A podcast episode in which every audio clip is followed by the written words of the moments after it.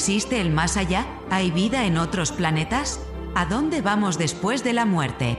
¿Existen los universos paralelos? ¿Se puede viajar en el tiempo? Comienza Plano Oculto, dirigido y presentado por Lola Moreno.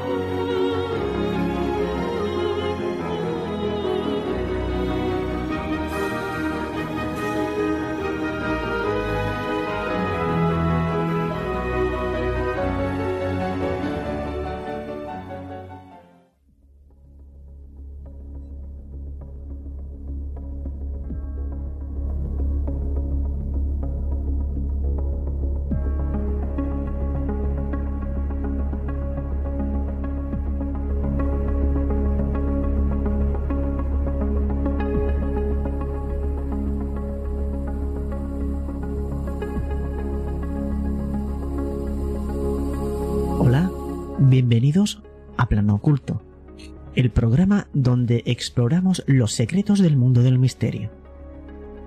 En el episodio de hoy vamos a adentrarnos en el fascinante y aterrador mundo de los demonios.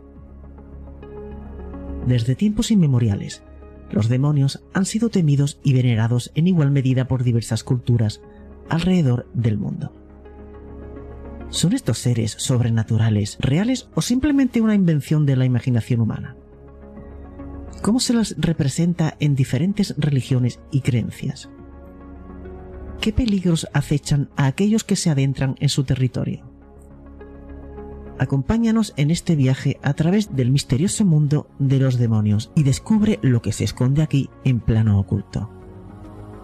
Hoy en plano oculto, la presencia infernal, estudiando la aparición de los demonios en diferentes culturas. Y en la sección de las noticias del globalismo y el deep state, tenemos dos titulares de escándalo. El negocio millonario del agua. Terminamos la sección con este otro titular. Iberdrola vuelve a vaciar pantanos en Extremadura para producir electricidad en mitad de la sequía. Comenzamos, pero antes escuchamos unos consejos.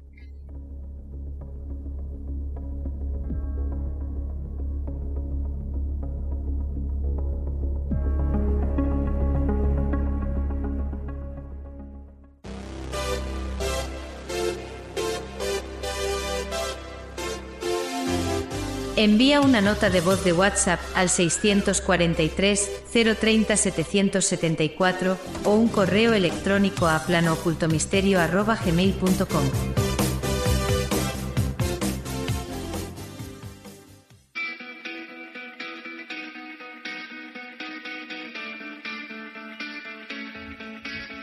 Escuchas Plano Oculto, el programa de misterio, enigmas, civilizaciones perdidas, ocultismo, misticismo, esoterismo y todo lo que está oculto. Plano Oculto con Lola Moreno.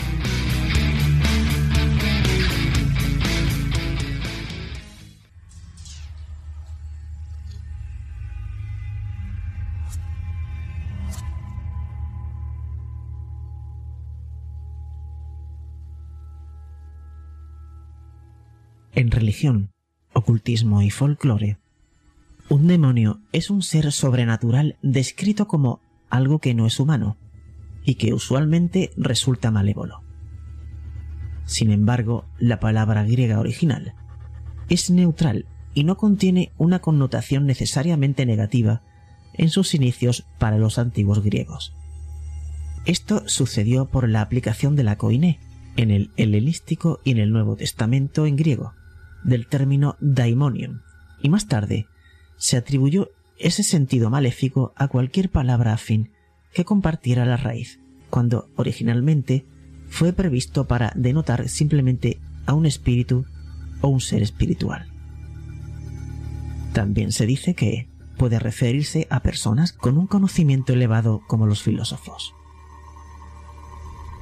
En las religiones del Oriente cercano, así como en las derivadas de las tradiciones abrámicas, incluyendo la demonología medieval cristiana. Un demonio es considerado un espíritu impuro, el cual puede causar una posesión demoníaca y puede ser expulsado por el ritual del exorcismo. En el ocultismo de Occidente y la magia renacentista, que es una mezcla de magia grecorromana, demonología judía y tradición cristiana. En la literatura muchos de los demonios fueron ángeles caídos. Como con frecuencia se representa como una fuerza que puede ser conjurada y controlada, se pueden encontrar referencias a buenos demonios en Hesiodo y Shakespeare. En el lenguaje común, para desacreditar a una persona, se la demoniza o sataniza.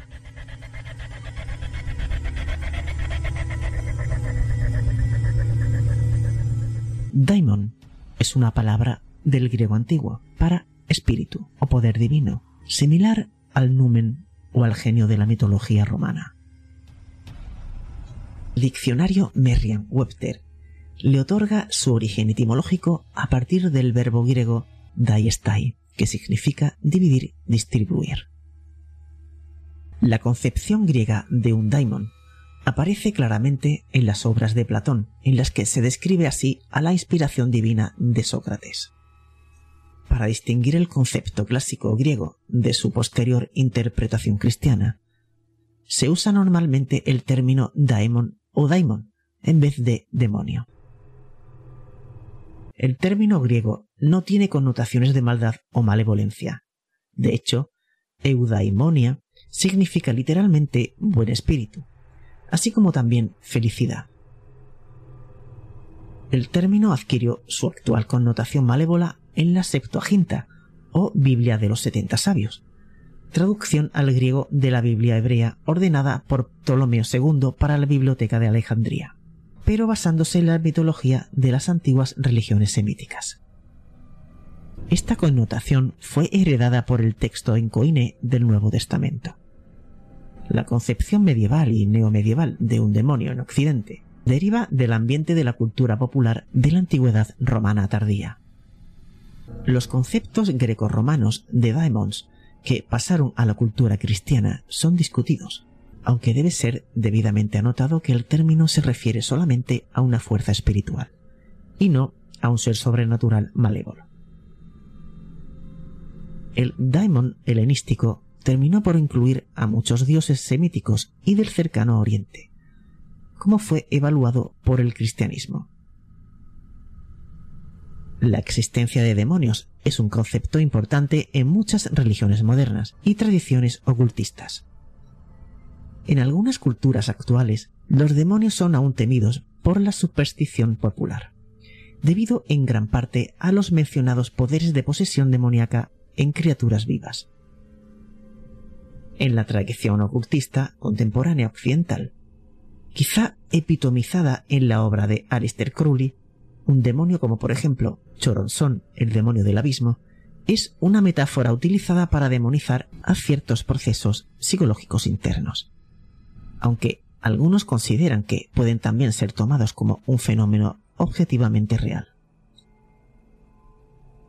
Algunos estudios creen que gran parte de la demonología del judaísmo además de ser una influencia importante en el cristianismo y el islam, se originó de una tardía forma de zoroastrismo y fue transferido al judaísmo durante la era persa. Según la mitología griega, los demonios eran seres humanos utilizados por los dioses griegos para llevar las malas noticias al pueblo. De ahí viene la asociación de mensajeros del mal. Por otra parte, los mensajeros, ángelos, eran los que llevaban el mensaje entre los dioses. Estos eran considerados seres excelsos, ya que permanecían entre los gobiernos de los dioses y no se daban a conocer al pueblo. Los filósofos griegos de las corrientes socráticas, tales como Platón, discípulo de Sócrates, mencionaban que los demonios eran seres encargados de otorgar el saber y guiar al humano, tal y como lo menciona Platón en la Apología de Sócrates señalándolo como el hombre que siempre tuvo un daimon a su lado.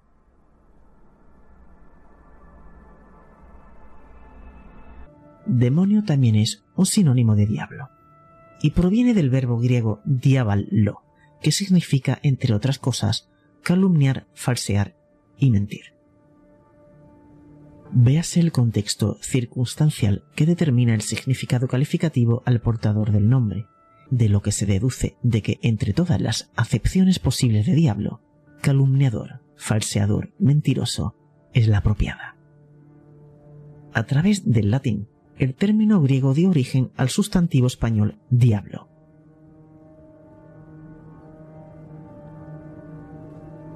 El término demonio también se usa para indicar aspectos malignos o miedos íntimos del ser humano, generados a través de su conducta o instintos, y que hacen daño al mismo individuo o a otras personas, refiriéndose a ellos como demonios internos del ser humano.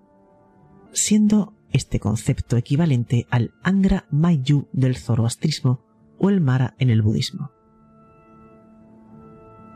En la mitología caldea, los siete dioses del mal fueron conocidos como Shedu, es decir, demonios tormenta.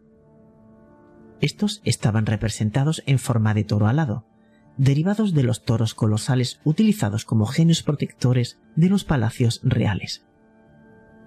El nombre de Shed asume también el significado de un genio propicio en la literatura mágica babilónica.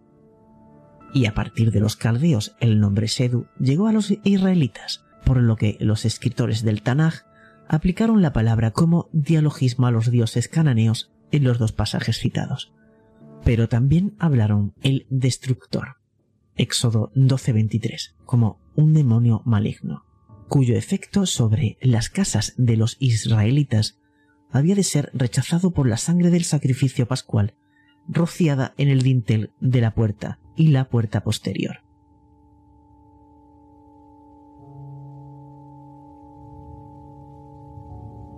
Un correspondiente talismán pagano se menciona en Isaías 57:6. En Samuel 24:16 y Crónicas 21:15, al demonio que esparce la pestilencia se le llama el ángel exterminador, porque a pesar de que son demonios, estos mensajeros del mal, Salmos 78:49, ángeles del mal, no siguen solo las órdenes de Dios, son los agentes de su ira divina. Hay indicios de que la mitología hebrea popular atribuye a los demonios de una cierta independencia, un carácter malvado propio, porque se cree que viene no de la morada celestial de Dios, sino del mundo inferior. Los demonios hebreos eran los hacedores de daño. A ellos se atribuyen las diversas enfermedades, sobre todo cómo afectan al cerebro y las partes internas. Por lo tanto, existía el temor de Shabriri, literalmente el resplandor deslumbrante. El demonio de la ceguera, que descansa sobre el agua descubierta en la noche y afecta a las personas con ceguera que beben de esa agua. También se mencionó el espíritu de la catalepsia y el espíritu del dolor de cabeza, el demonio de la epilepsia y el espíritu de la pesadilla. Estos demonios se supone que entran en el cuerpo y provocan la enfermedad, mientras abruman o se apoderan de la víctima. Como es como si incautaran el cuerpo. Para curar dichas enfermedades, era necesario sacar los demonios por ciertos encantamientos y rituales con talismanes, en los que sobresalían los esenios. Josefo, que menciona a los demonios como espíritus de los malvados que entran en los hombres que están vivos y los matan, pero que pueden ser expulsados por cierta raíz. Fue testigo de un ritual en presencia del emperador Vespasiano y atribuye su origen al rey Salomón. Los que están en la Biblia hebrea son de dos clases, Sheirim y Shedim. Los Sheirim, seres peludos, a los que algunos israelitas ofrecían sacrificios en los campos abiertos son criaturas parecidas a los sátiros. Se describen como danzantes en el desierto y que son idénticos a los genios, como por ejemplo Dantalión, espíritu de Salomón. Sin embargo, comparece a los tradicionales y autóctonos seres de los bosques de la mitología europea. Posiblemente pertenezcan a la misma clase, el demonio Azazel, los demonios parecidos a cabras del desierto, el jefe de los Seirim, y Lilith. Es posible que las gacelas y las ciervas del campo, por lo que Sulamita conjura a las hijas de Jerusalén para traerles de vuelta a su amante, sean espíritus parecidos a los faunos y similares a los Sheirim, aunque de carácter inofensivo. el espíritu del mal que molestaba a Saúl, Samuel 16:14, puede haber sido un demonio, aunque el texto masorético nos dice que el espíritu fue enviado por Dios. Algunos Shedim benevolentes se usaron en ceremonias cabalísticas como el famoso Golem de Praga, y los Shedim maléficos, Matsikin, que significa daño, fueron a menudo acreditados con posesión. Del mismo modo, un Shed podía habitar o deshabitar una estatua inanimada. Según algunas fuentes rabínicas, se creía que los demonios estaban bajo el dominio de un rey o jefe, ya sea Amosdai o según el antiguo Agada. Samael, el ángel de la muerte, que mata con su veneno mortal y es llamado jefe de los demonios. Ocasionalmente algún demonio es llamado Satanás. La demonología nunca se convirtió en una característica esencial de la teología judía.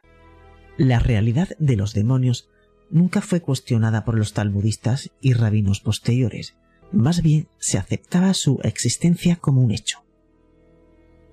Tampoco la mayoría de los pensadores medievales los tenían en duda. Solo los racionalistas como Maimónides y Abraham y Esra claramente negaban su existencia. Eventualmente, su punto de vista se convirtió en la comprensión judía dominante. Así que la demonología rabínica tiene tres clases de demonios, aunque apenas son separables una de otra. Allí estaban los Shedim, los Matsikin, que son los dañadores, y los Ruin, espíritus. Además de estos había Lilin, espíritus de la noche, Telane, sombra o espíritus de la tarde, Tiarire, espíritus del mediodía, y los Zafrire, espíritus de la mañana. Así como los demonios que traen hambre y que causan las tormentas y terremotos.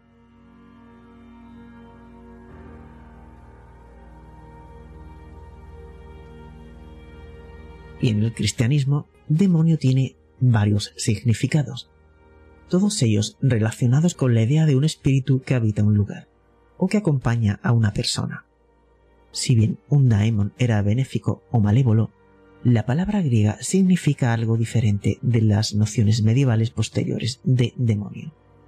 Y los estudiosos debaten el momento en que judíos y cristianos cambiaron el sentido griego para obtener luego su sentido medieval.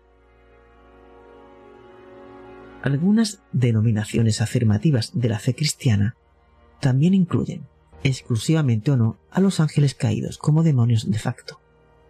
Esta definición también abarca a los Nefilim, los hijos de Dios descritos en el Génesis, que abandonaron sus puestos en el cielo para aparearse con mujeres en la tierra antes del diluvio.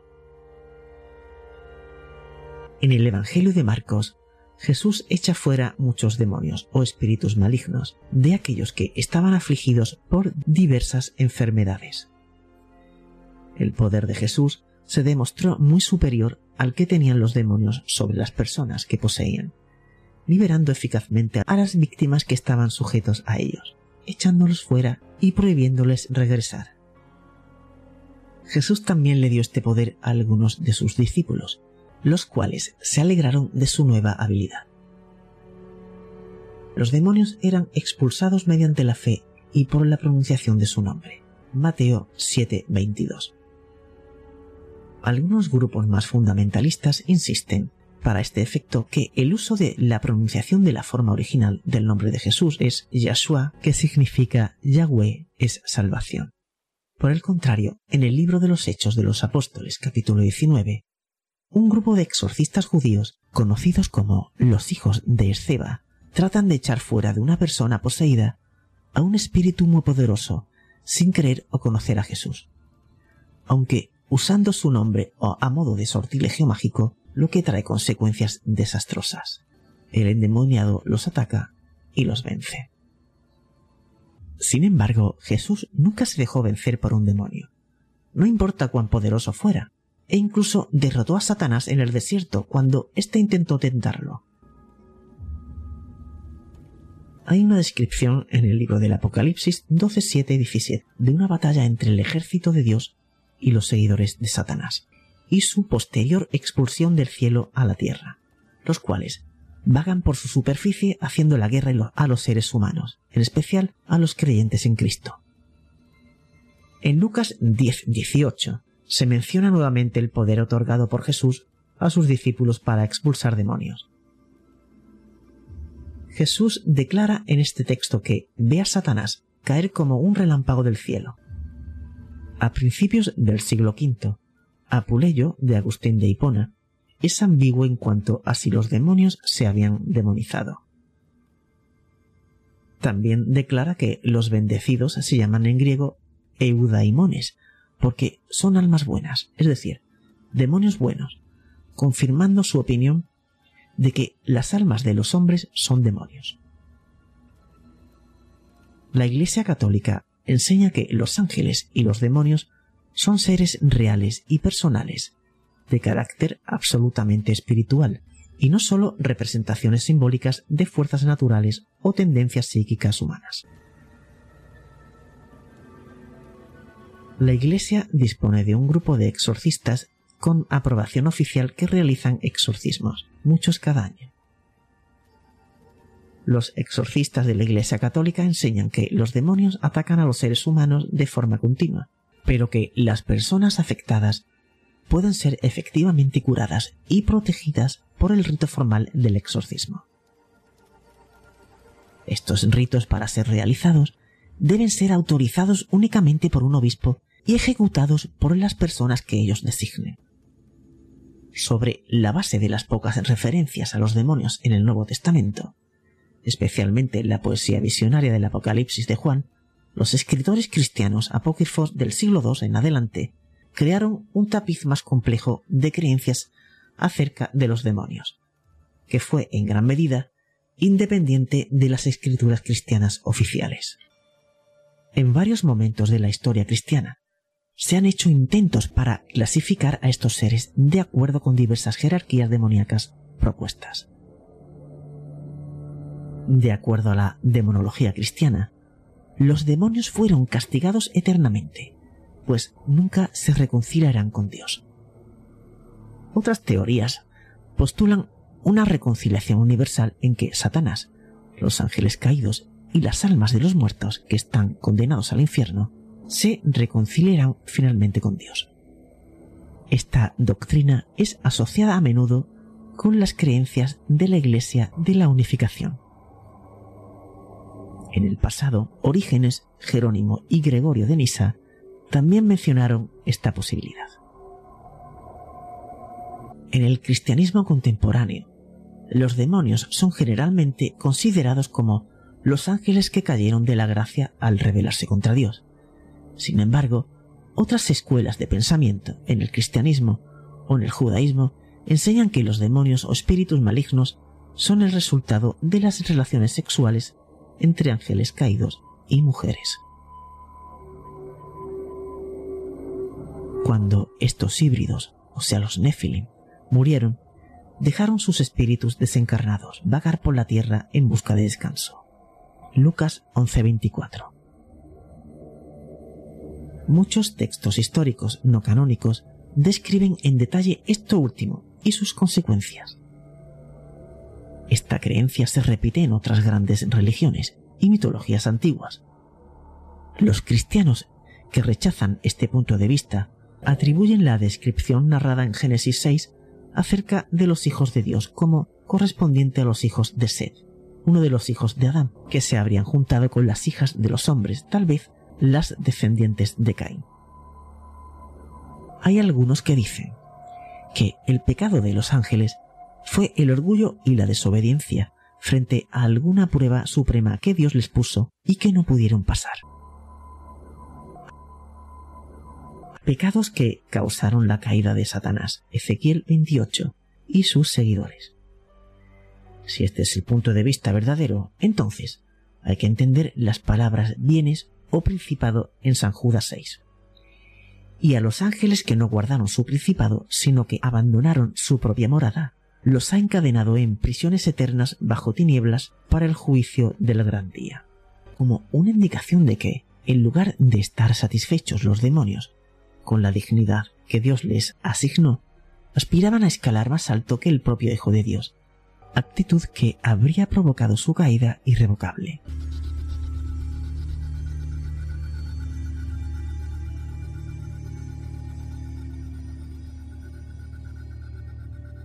La mitología preislámica no diferencia entre dioses y demonios. Los genios, o jinn, son considerados como divinidades del rango inferior con muchos atributos humanos. Comen, beben y procrean, y a veces también con seres humanos. Los genios huelen y lamen cosas y tienen gusto por los restos de comida. Para comer usan la mano izquierda. Por lo general, rondan ruinas, desiertos y lugares abandonados. Sobre todo en los matorrales, donde transcurren las bestias salvajes. Los cementerios y lugares sucios son sus moradas favoritas. Cuando se aparecen al hombre, los genios a veces asumen las formas de los animales y ocasionalmente de hombres. En general, los genios son pacíficos y bien dispuestos para con los hombres.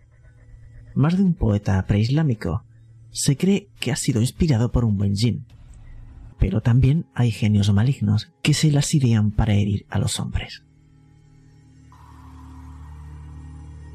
Y la idea del demonio en la cultura occidental ha variado con las corrientes religiosas y filosóficas de cada época. En la antigüedad, por ejemplo, la concepción más extendida en Occidente es la judeocristiana, según la cual los demonios son espíritus del mal con la potestad de poseer a los seres humanos. El apologista del siglo III, Orígenes, señala además que son los malos espíritus, los que producen las pestes y las malas cosechas, tormentas y calamidades semejantes. Para el cristianismo en particular, los demonios son espíritus inmundos, esbirros de Satanás, que es el príncipe de este mundo y enemigo declarado de Dios y sus ángeles, cuya morada es el Regnum Caelorum, reino de los cielos. Se identifica a Satanás como el ángel caído, que se rebeló contra Dios. No obstante, en un sentido general y apartándose de la cosmovisión judeocristiana, para otras culturas los demonios no son necesariamente considerados seres malvados como ya vimos antes. Los griegos, por ejemplo, dividían a los demonios entre buenos y malignos, agatodémones y cacodémones, respectivamente. Se tienen registros en libros de que los griegos y los romanos solían creer en un demonio, llamado Charok, el cual se identificaba con una X que plasmaba en objetos. Hoy en día personas dicen ser testigos de encontrar objetos poseídos con esta marca. Mientras que los agatodémones se asemejan a la noción judaica de ángel protector, los cacodémones, por su parte, no serían otros que los ángeles caídos a los que se refiere la tradición judeocristiana. Tal es el caso de Lucifer, príncipe de los demonios, que el cristianismo identifica con Satanás y en la Edad Moderna y Contemporánea. En los siglos XVI y XVII, Europa conoció un verdadero maremoto diabólico. El imaginario occidental sobre el demonio, que ahora tenía en el diablo del cristianismo su máximo representante, experimentó un verdadero boom durante los inicios de la era moderna. Para entonces, después de terminar la Edad Media, algo había cambiado en las sociedades del viejo mundo angustiadas por fenómenos inauditos como el descubrimiento de nuevas tierras o el impacto espiritual y social que significó el periodo de la Reforma, las sociedades europeas buscaban un sentido para explicar la existencia humana y los peligros espantosos que la acechaban. Entonces Occidente construía su identidad colectiva. Que el diablo, al igual que Dios, estaba en todas partes, era algo que había dominado el imaginario europeo durante casi toda la Edad Media. Pero lo que supuso una auténtica innovación a partir de finales del siglo XV fue la creciente convicción de la existencia de una determinada categoría de seres no completamente humanos cuyo poder maléfico superaba cualquier expectativa. Nos referimos, por supuesto, a las brujas. Estas, pese a su apariencia inofensiva, constituían auténticos enemigos o traidores ocultos dentro de la sociedad. Las brujas, según los teólogos, poseían determinadas capacidades sobrehumanas, entre las que destacaba el hecho de poder volar a través de los aires. El motivo del vuelo, símbolo de elevación espiritual y libertad de acción, era común a todo tipo de divinidades y representaba la abolición de cualquier frontera o condicionamiento que impidiera trascender la limitada naturaleza humana. Pero, junto a dicho rasgo ascendente, las brujas se caracterizaban también por una estrecha conexión con el mundo animal. La triple naturaleza humana, animal y sobrenatural atribuida a las brujas las convertía en seres híbridos, cuya sola existencia desafiaba las fronteras de la civilización, representando un constante impedimento para todo intento racional de definir dónde empezaba y dónde acababa lo estrictamente humano. La dicotomía entre la bondad humana y la perversión animal era tan solo producto de la cultura élite occidental, una cultura cristiana, mayoritariamente clerical, cuyos fundamentos se habían reforzado considerablemente tras el periodo de las reformas religiosas que tuvieron lugar a lo largo del siglo XVI. El acercamiento del demonio hacia el hombre, reflejado en la interiorización del pecado, hizo mucho más significativa la idealización de la bruja, y les dio armas a los teólogos para combatir a estos seres demoníacos en una cacería que sería vista como una verdadera defensa de la civilización cristiana europea.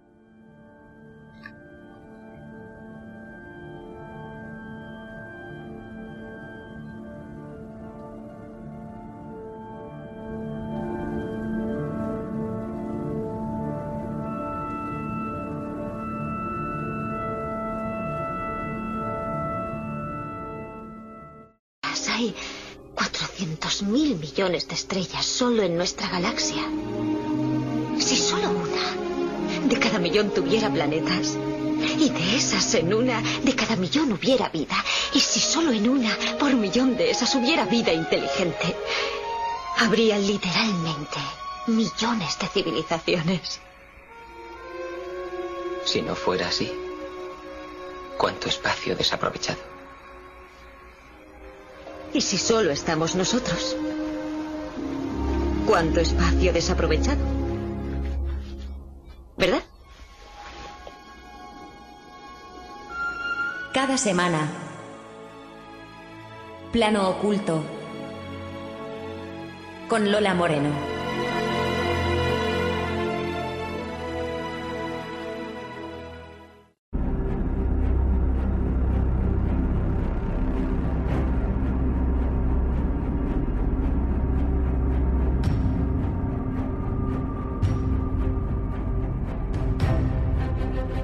Bloque informativo sobre el globalismo y el Deep State.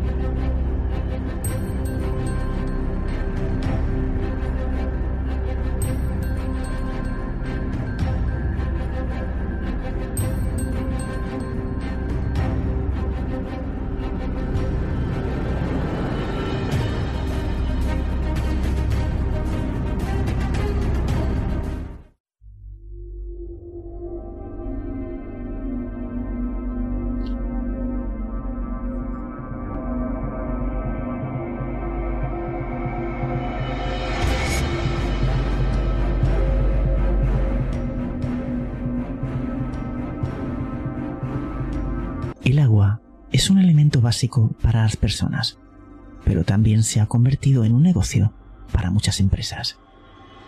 Y uno muy lucrativo. Es imprescindible en nuestro día a día y está presente en la mayoría de acciones que realizamos. Esta relevancia ha hecho que se convierta en una de las maneras de hacer dinero más rentable en España en los últimos años, gracias al cual se facturan más de mil millones de euros. Las grandes empresas beneficiadas son Coca-Cola, Danone, Mao o Grupo Pascual, entre otras. Y por si fuera poco, su impacto medioambiental también genera polémica. Todas estas compañías sacan tajada empleando publicidad muchas veces engañosa, dirigida al consumidor, aprovechándose de su desconocimiento sobre el impacto en el medio ambiente y en su propio bolsillo. España ocupa el cuarto lugar de la Unión Europea en producción de agua mineral, por detrás de Alemania, Italia y Francia, y el tercero en consumo.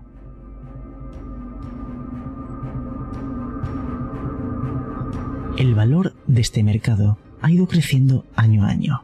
Es por eso que muchas compañías cuyo mercado se centra en cervezas o yogures hayan decidido entrar en el negocio del oro azul. Una de ellas es Mao San Miguel. El grupo cuenta con tres manantiales y numerosas marcas: Solán de Cabras, Sierra Natura, Sierras de Jaén y Fonteide.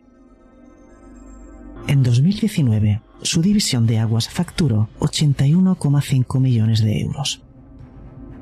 Este área ya representa el 19% del volumen de negocio de la cervecera. Por su parte, Danone cerró 2020 con una facturación de 225,8 millones de euros. La venta de su producto principal, el yogur, y la del agua, es bastante pareja. En España, la marca cuenta con la filial Aguas Danone, propietaria de Fontbella y Lanjarón. Nestlé también mueve ficha. De vender tabletas de chocolate, ha pasado a invertir millones de euros en su división de agua. Pero uno de los casos más claros de los últimos años es el de Coca-Cola y Pepsi, que compensan las caídas en ventas de sus refrescos estrella a base de agua. Otro claro ejemplo es Calidad Pascual, con su buque insignia Bezoya el grupo pretende que la división de aguas le reporte ingresos relevantes. En 2019 facturó cerca de 130 millones de euros. Para 2030 tiene un plan fijado para alcanzar los 150 millones. Estas son solo algunas de las más de 100 empresas que forman parte de este sector, donde más del 97% de la producción corresponde a las aguas minerales naturales, casi un 2% a las de manantial y el resto a las potables preparadas, según ANEAVE. Y ahora veamos los precios desorbitados del agua. De media, una botella de agua de litro cuesta en torno a 0,50 céntimos de euro.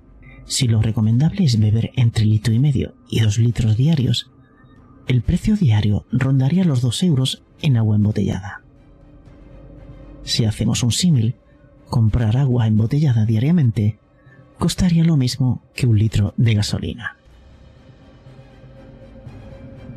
El precio no es demasiado alto, entonces, ¿dónde está el negocio? Sencillamente en que el coste medio de producción es mucho más bajo por lo que la rentabilidad es altísima. La Asociación Italiana Legambiente calculó que el agua embotellada tiene un coste medio para las empresas de 2 euros por cada mil litros, es decir, 0,002 euros por litro, cuando un usuario lo paga a 50 céntimos de media. Los cálculos de Greenpeace van más allá. De media, un metro cúbico de agua, mil litros, cuesta un euro. Si compras la misma cantidad en agua embotellada de marca blanca, puede costar hasta 300 euros, denuncian. Y ahora, la pregunta del millón. ¿Es mejor el agua embotellada o la del grifo? ¿Es verdad que el agua embotellada es mejor para la salud que la del grifo? Esta es la clave. Como es lógico, el consumidor siempre va a anteponer su salud al bolsillo, y más cuando el precio no es particularmente alto. Sin embargo, varios estudios demuestran que la calidad del agua del grifo no es inferior a la embotellada. Por ejemplo, el agua de Madrid ha conseguido imponerse y está considerada como una de las mejores, y doy fe de ello. ¿Y por qué?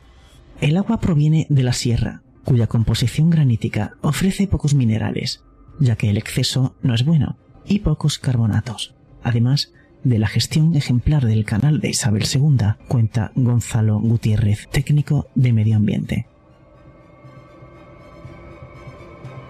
Por el contrario, hay otras zonas, sobre todo las de costa, que tienen un sabor más cálcico. Sin embargo, el técnico aclara que cualquiera de las dos es apta para el consumo humano, ya que pasan por controles de seguridad y sanitarios y cumplen con una legislación. Cualquier agua que no pase estos parámetros es agua no potable. Ante esta realidad completamente desconocida para la población, el lobby del agua lo ha aprovechado para su beneficio. Se ha impuesto la idea de que el agua embotellada es mejor que la del grifo, gracias a grandes campañas de publicidad y marketing. De hecho, en algunos casos han sido denunciados por publicidad engañosa. El Grupo Pascual fue obligado en 2013 a retirar su publicidad de agua mineral por este hecho. Autocontrol, el organismo que supervisa los contenidos de los mensajes publicitarios, aprobó una resolución por la que consideraba que la publicidad que realizó el Grupo Pascual sobre su agua mineral Bezoya fue engañosa para el consumidor. Incurría en prácticas comparativas denigrantes para los competidores suponía una falta deontológica al incluir conceptos excluyentes que inducían a pensar que otras marcas de aguas minerales eran perjudiciales para el consumidor. Algunos de los mensajes que lanzaba Bezoya en sus anuncios eran quédate con lo bueno o te ayuda a sentirte mejor, relacionando estas ideas con los conceptos mineralización débil o residuo seco. A juicio del organismo, no existe relación entre que su agua mineralización débil y que el consumidor se sienta mejor, lo que es un claro engaño. Además, la resolución establece que el uso de conceptos como residuo sólido o mineralización, junto con mensajes como el agua que te ayuda a sentirte mejor o quédate con lo bueno, transmite de forma clara una duda genérica sobre otras aguas minerales con otro nivel de mineralización o con un residuo sólido mayor. Otra de las infracciones imputadas a la publicidad de Bezoya afecta al código deontológico. Todos los mensajes que utilizaba en sus campañas transmitían la idea clara de que solo las aguas con sus niveles de mineralización y residuo sólido eran beneficiosas. Autocontrol siempre ha dejado claro que en la publicidad de las aguas minerales no se puede asociar una idea de beneficio específico para la salud, relacionándolo con los niveles de mineralización, porque no hay pruebas que sostengan esto. El agua embotellada no es ecológica, claro está. Tampoco nos podemos olvidar del impacto medioambiental que tiene la producción de estos productos. Hace años que Greenpeace denuncia que el 60% de los 10 millones de botellas que se comercializan no se reciclan. A esta huella medioambiental hay que sumar el hecho de que se necesitan 5 litros de agua para fabricar una botella de agua destaca Julio Barea, responsable de la campaña de residuos de Greenpeace España. Se usan alrededor de unos 17 millones de barriles de petróleo para la producción de botellas al año. Además, para obtener un litro de agua embotellada, 100 veces más electricidad que para un litro de agua del grifo. Además, está comprobado que en el agua embotellada se pueden encontrar restos de plástico. Diversas asociaciones llevan años trabajando con las instituciones españolas para encontrar una solución que limite este negocio. De momento, lo único que han conseguido es la aprobación de la Ley para la Promoción de una Vida Saludable y una Alimentación Equilibrada en Andalucía, donde los bares y restaurantes están obligados a ofrecer agua del grifo gratis a sus clientes. Hay marcas como Calidad Pascual, que intentó enmascarar recipientes como si fueran sostenibles cuando en realidad no está demostrado. Este es el caso del Brick on the Go de Pascual. Se trata de envases multicapas, lo que hace que el cribado y la separación de los materiales sea más complicado y acaben masivamente en el vertedero. Este negocio millonario, en el que solo sacan rentabilidad unos pocos, puede acabarse en el momento que la sociedad tome conciencia de los beneficios del agua del grifo y lo perjudicial que llega a ser para el medio ambiente.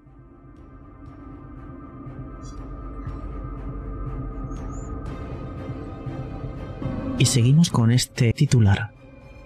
Iberdrola vuelve a vaciar pantanos en Extremadura para producir electricidad en mitad de la sequía. Esto es una noticia del día 2 de mayo. Durante la semana pasada, Iberdrola procedió al vaciado de 46.000 millones de litros de agua, es decir, 46 hectómetros cúbicos, el equivalente a las necesidades de una población de 600.000 habitantes durante un año. Durante la semana pasada, repito, esto es una noticia del día 2 de mayo, así que esto pudo ser a finales de abril. Iberdrola procedió al vaciado de 46.000 millones de litros de agua, 46 hectómetros cúbicos, el equivalente a las necesidades de una población de 600.000 habitantes durante un año, según los datos que maneja Paco Castañares, presidente de la Asociación de Amigos de Monfragüe. El desembalse se produjo en la cuenca extremeña del Tajo y afectó a las presas de Alcántara, Gabriel y Galán y Valdecañas, y su único propósito sería la producción de energía eléctrica y el consiguiente rendimiento económico, aún en mitad de una situación de sequía como la que afecta a gran parte de Extremadura. No resulta excepcional la actuación de la multinacional energética en los pasados días, pues desde diversas fuentes se cifra lo desembalsado en el último trimestre en un total de 600.000 millones de litros de agua, exclusivamente hablando de los embalses extremeños bajo responsabilidad de la Confederación Hidrográfica del Tajo, eh, lo que supondría la cantidad suficiente para el abastecimiento durante un año de una población de 9 millones de personas y que, volviendo a trasladar cifras, virtualmente equivaldría a nueve años completos cubriendo las necesidades de agua de toda la región. Ya el año pasado se dio una situación similar, llevando al límite a determinadas poblaciones, Belvis de Monroy, Saucedilla y Almaraz, y ocasionando que el embalse de Valdecañas se situara en el nivel más bajo de las últimas cinco décadas al 21% de su capacidad, en claro contraste con el siguiente en la cuenca, el de Torrejón, que en idénticas circunstancias climatológicas se hallaba al 91%. La explicación se hallaba en la acumulación de recursos para turbinar desde este último e incrementar la producción hidroeléctrica en un momento de alza de precios, 190,27% de incrementos sobre el de 2021 el propio Parque Nacional de Monfragüe sufrió graves consecuencias e incluso desde Portugal se elevaron críticas por la política regulatoria de los caudales de unas aguas que son internacionales y que estarían siendo gestionadas en flagrante violación de los acuerdos presentes en el Tratado de Albufeira y anteponiendo el rendimiento económico a cualquier otra consideración social o ambiental. En su tramo extremeño, el Tajo está de hecho constituido por una cadena de cinco embalses, Bardecañas, Torrejón Tajo, Cedillo y Alcántara, con unas reservas de más de 5.000 hectómetros cúbicos. Tanto las polémicas actuales del año pasado por parte de Iberdrola como las presentes se han encontrado con una tibia respuesta por parte de la Administración Autonómica, que, exculpando por completo a la compañía, traslada la responsabilidad al gobierno central. Si en mayo de 2022 el propio Fernández Vara únicamente alcanzó a decir que veía mal lo sucedido, en esta ocasión el Ejecutivo Autonómico no ha ido mucho más lejos y otra vez señalando en dirección a Madrid. Por boca de su portavoz, Juan Antonio Rodríguez, se subrayó la legalidad de las actuaciones de Iberdrola y su amparo por una normativa a modificar en el Congreso de los Diputados, afirmando literalmente que Extremadura no tiene competencias en esta materia. Lo que podemos hacer es favorecer la eficiencia energética y de los regadíos. Iberdrola, por su lado, y abundando en, en esa línea, afirmó ya en su momento actuar dentro de sus límites concesionales y con respecto a la legalidad incluida dentro del contrato de explotación que detenta sobre las presas. Afortunadamente, el Tajo a su paso por Extremadura se ha visto compensado este año con las lluvias registradas a finales de otoño. Actualmente los embalses se hallan al 74% de su capacidad, dos puntos por encima de la media de la última década, y 26 sobre el volumen acumulado en la misma semana de 2022, que fue en esa ocasión del 49%. En la cuenca del Guadiana, la situación es por completo diferente y guarda relación con lo señalado en la última sesión del Consejo de Gobierno de la Junta de Extremadura, cuando se afirmó desde la Junta que Extremadura no tiene competencias en esta materia. Lo que podemos hacer es favorecer la eficiencia energética y de los regadíos que ya se mencionó antes. Es precisamente en este último punto donde su posicionamiento, aquí totalmente activo, con las tesis extractivistas, confrontan con el de múltiples colectivos y expertos, que señalan directamente que la actual política de regadíos, por lo que se pretende ampliar la tierra de Barros, Monterrubio de la Serena, Villanueva del Fresno, Arroyo del Campo, Ambroz o zona centro puede generar problemas irresolubles de abastecimiento.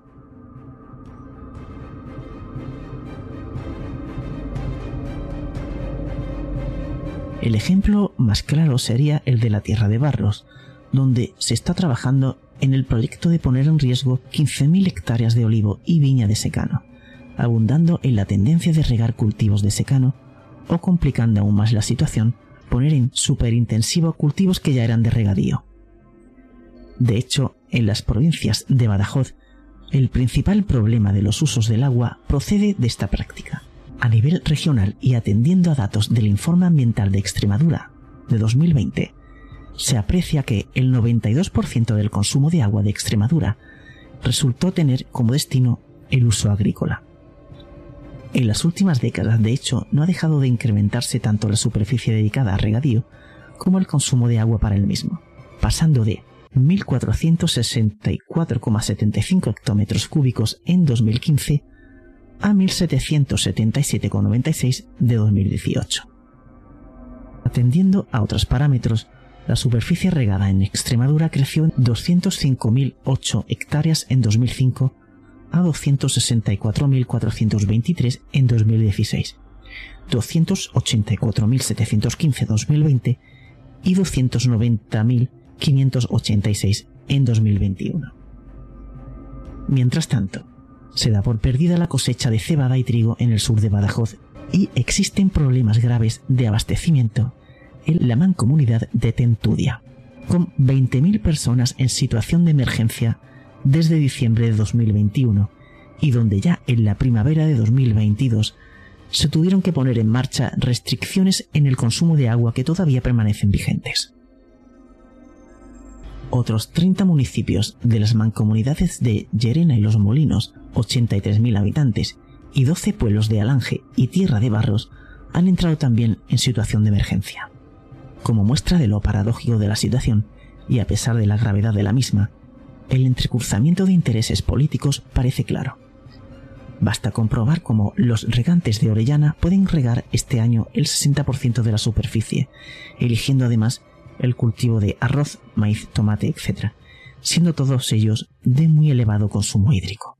Y parece evidente que con elecciones a la vista, nadie parece dispuesto a tomar unas medidas que afirman diversos colectivos necesariamente han de afectar profundamente a un modelo productivo para el campo extremeño basado en macroproyectos de agricultura industrial de dudoso rigor científico, alto riesgo ambiental y para el que nadie sabe señalar a ciencia cierta de dónde van a obtener el agua.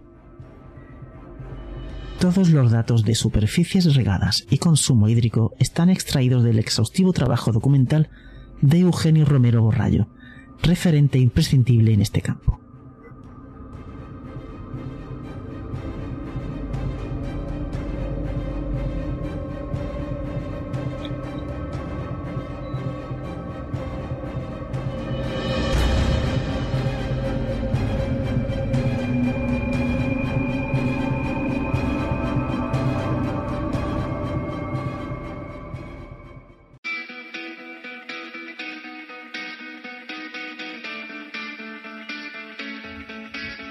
Escuchas Plano Oculto, el programa de misterio, enigmas, civilizaciones perdidas, ocultismo, misticismo, esoterismo y todo lo que está oculto.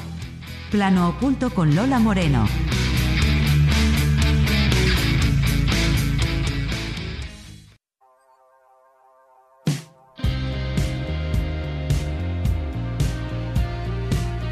Bueno, queridos oyentes, y hasta aquí llegamos en plano oculto. Esperamos que hayas disfrutado de este episodio sobre los demonios un negocio del agua, y que hayas aprendido algo nuevo y fascinante. Recuerda que siempre hay más secretos y misterios por descubrir, así que no te pierdas nuestro próximo episodio. Si te ha gustado y quieres invitarnos a un café, lo puedes hacer en el botón apoyar de iVoox. Comenta, da me gusta y suscríbete a nuestro podcast de esta manera nos ayudáis a crecer. Muchas gracias por estar ahí y hasta la próxima en plano oculto.